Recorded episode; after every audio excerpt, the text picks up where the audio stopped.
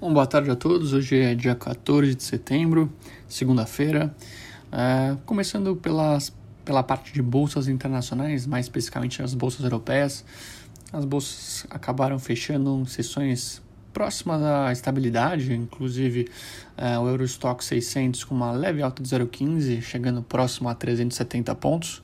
É, os principais índices acabaram não acompanhando uh, movimento de recuperação uh, das bolsas americanas, uh, levando em conta que foi um dia muito atrolado a questão de fusões e aquisições, embora o sentimento na Europa especificamente é que a recuperação ainda é lenta uh, e a retomada deve demorar um pouco mais do que imaginado, mesmo com a relação da AstraZeneca ter divulgado a volta da sua vacina.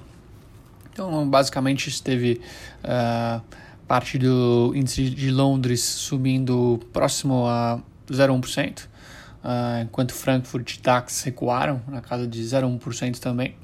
Paris, o CAC subiu um pouco mais de 0,3% e Milão uh, acabou perdendo quase 0,2%.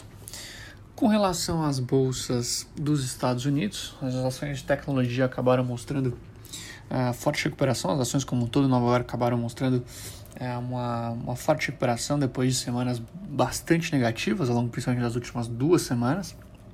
A gente teve um otimismo justamente em cima desse noticiário uh, de fusões e aquisições de grandes companhias, desbravamentos, como eu disse anteriormente, uh, da questão da vacina, com os testes sendo retomados.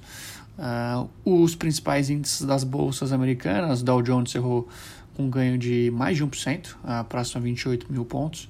O S&P também subiu uma, uma forte alta de quase 1,3% a 3.300 pontos, inclusive o Goldman Sachs é, divulgando estimativas bastante positivas para a Bolsa Americana ao longo dos próximos meses.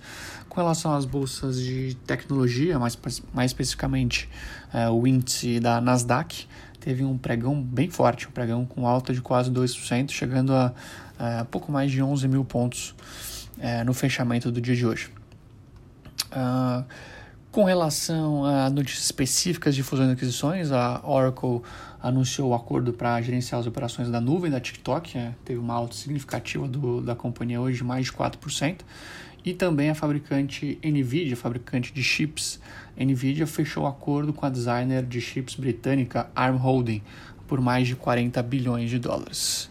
A parte de commodities, Uh, resumindo, o petróleo fechou com uma leve queda com relação aos receios da oferta uh, da Líbia e também com alguns temores com relação à demanda uh, global da, da commodity. O, por isso, o, o, contrato de petróleo do Brent fechou com uma queda de pouco mais de meio por cento, cotado a 39 dólares e 61 centavos. Enquanto que o petróleo WTI recuou também nessa mesma linha, algo próximo a 0,2%, foi cotado a pouco mais de 37 dólares, 37 dólares e 26 centavos é, foi a cotação, o fechamento no dia de hoje. Entrando no detalhe de Brasil, teve o cenário de juros uh, um, um cenário externo mais positivo, dados do IBC uh, também positivos, fizeram com que as taxas praticamente em todos os vértices tivessem recuo significativo em cima dessa, da boa recuperação das ações de empresas de tecnologia americana também. Isso trouxe uma base considerável uh, para que esses juros futuros recuassem ao longo do dia de hoje.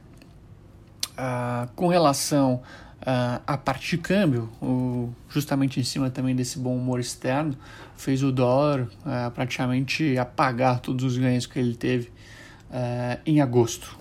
por isso, a moeda americana foi negociada a R$ 5,27, uma queda de pouco mais de 1% na sessão de hoje, no encerramento da sessão de hoje, ao menor nível desde os, os 5,21 ali registrados é, no final de julho, né, 31 de julho.